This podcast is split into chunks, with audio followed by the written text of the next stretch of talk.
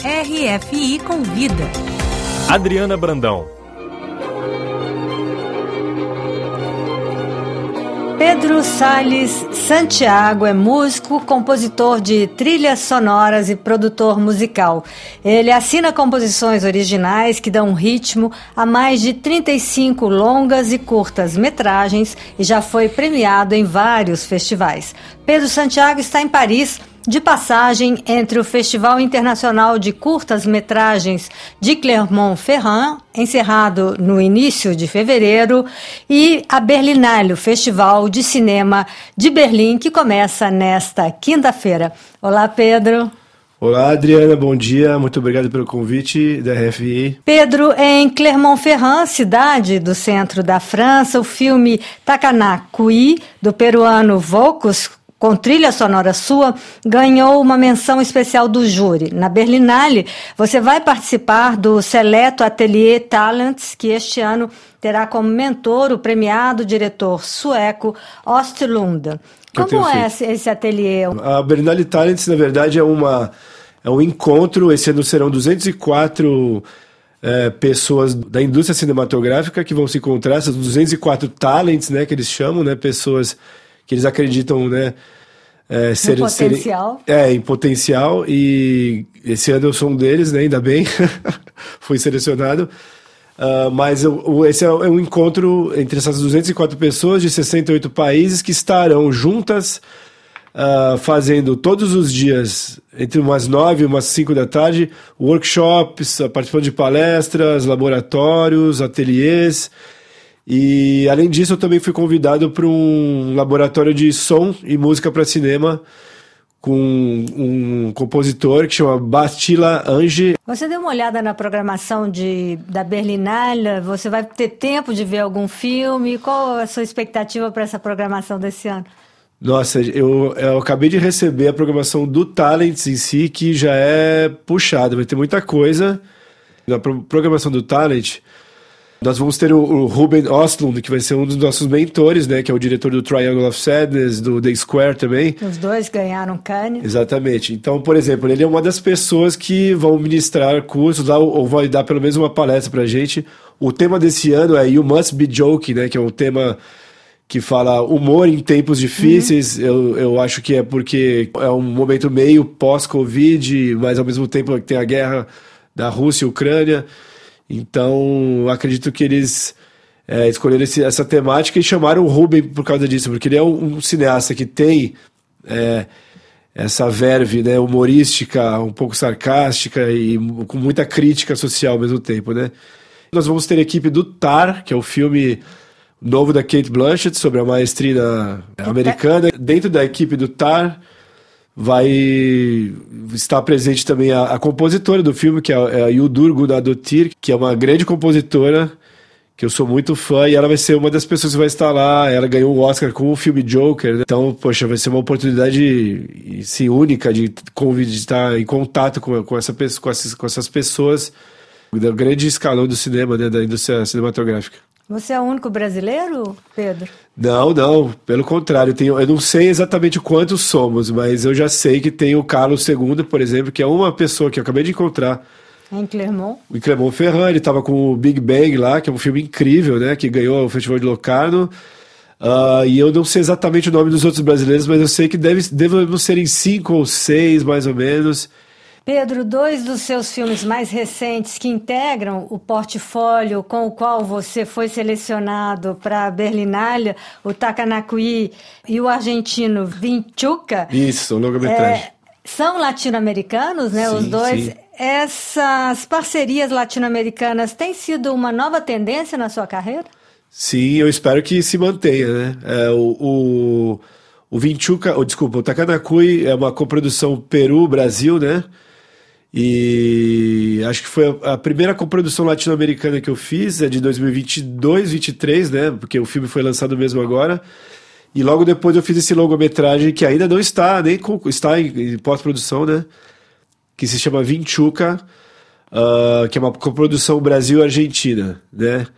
Foi uma, uma, um trabalho muito interessante de fazer, porque a trilha é toda com sintetizador, é uma trilha bem diferente do, das coisas que a gente vinha, vinha fazendo. É completamente diferente da trilha do Takanakui, que é uma trilha mais orgânica, né? Que tem instrumentos reais, como a rabeca, né? Que é um violino, um, tipo uma espécie de violino né, brasileiro. Foi bem enriquecedor e espero que seja uma tendência, assim, essas coproduções latino-americanas. Uma outra dimensão importante do seu trabalho é a contribuição com o cinema negro. Você assina várias trilhas sonoras Sim. de cineastas negros. É uma parte que eu diria que onde o coração bate mais forte, né? Há uns 10 anos já eu tenho tido a oportunidade de trabalhar com alguns cineastas importantes, né, como André Novaes, Oliveira, o Gabriel Martins. Eu tenho duas contribuições com cada um desses cineastas. Meu pai e a minha tia já são cineastas negros também que trabalham com filmes é, não sempre direcionados a isso, com a temática da negritude, mas muitas vezes sim também. Então é uma coisa que me alimentou muito a vida toda, né? E eu tenho muito orgulho desses filmes que eu fiz.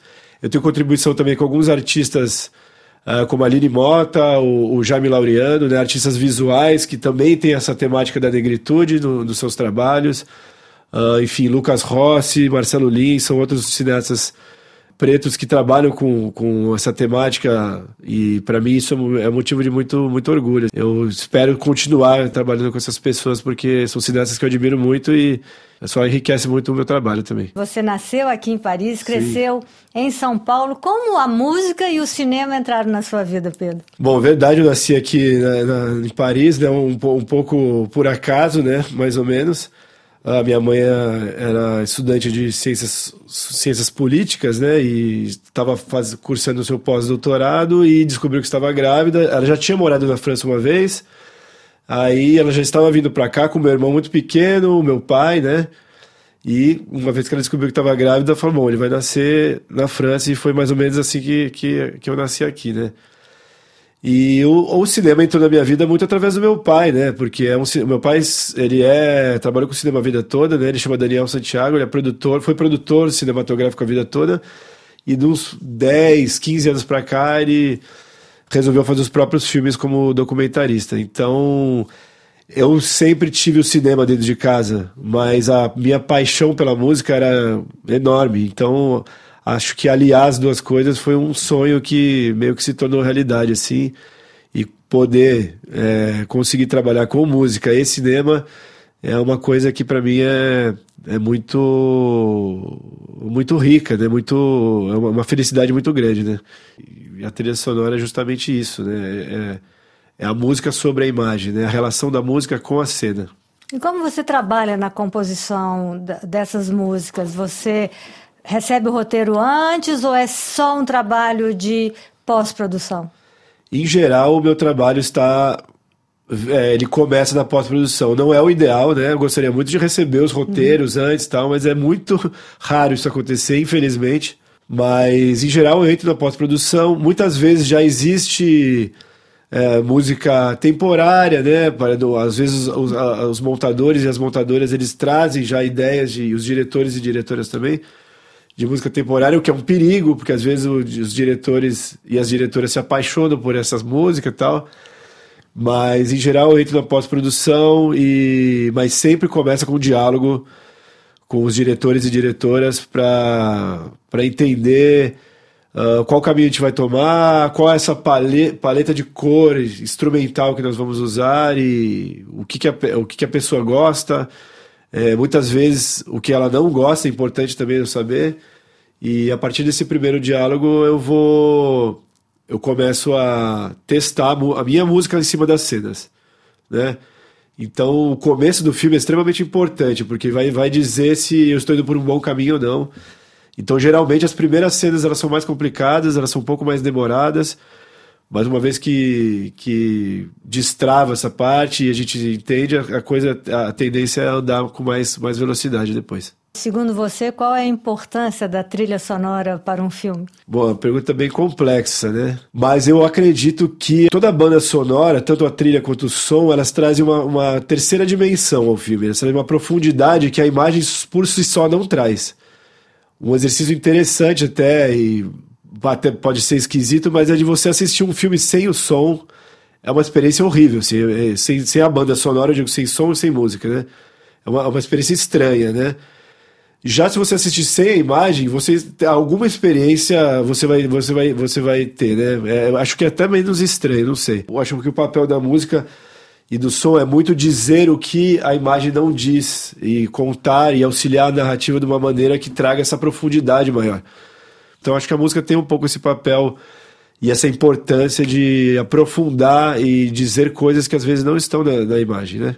Pedro Salles Santiago, muito obrigada Obrigado e a você, uma boa Adriana. Valeu, muito obrigado a você, obrigado a RFI.